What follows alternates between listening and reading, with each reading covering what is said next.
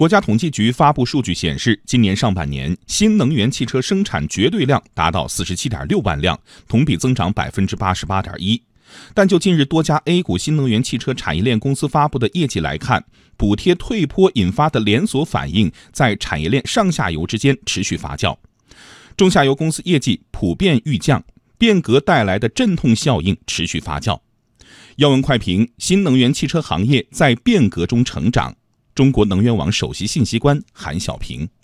新能源汽车呢，这些年来呢，依仗于国家的补贴，它的发展是比较快的。这个行业呢，其实也是非常争气啊，因为很多的公司啊都在不断的进取，他们的汽车的行驶里程呢不断的延长。那么现在整个国家呢，大概有将近七十家企业在制造新能源汽车。那么在这个竞争非常充分的情况下呢，国家实行了补贴的退坡。那么退坡呢，当然在退坡的过程中呢，有一些企业呢可能不能适应。还有些企业呢，它并非是因为新能源汽车本身的问题，可能是因为开发的投入太大，或者是呢它开发的技术路线存在一些问题，那么导致它的资本市场上目前的这个价值呢，现在在不断下降，这个它盈利能力在下降。但是呢，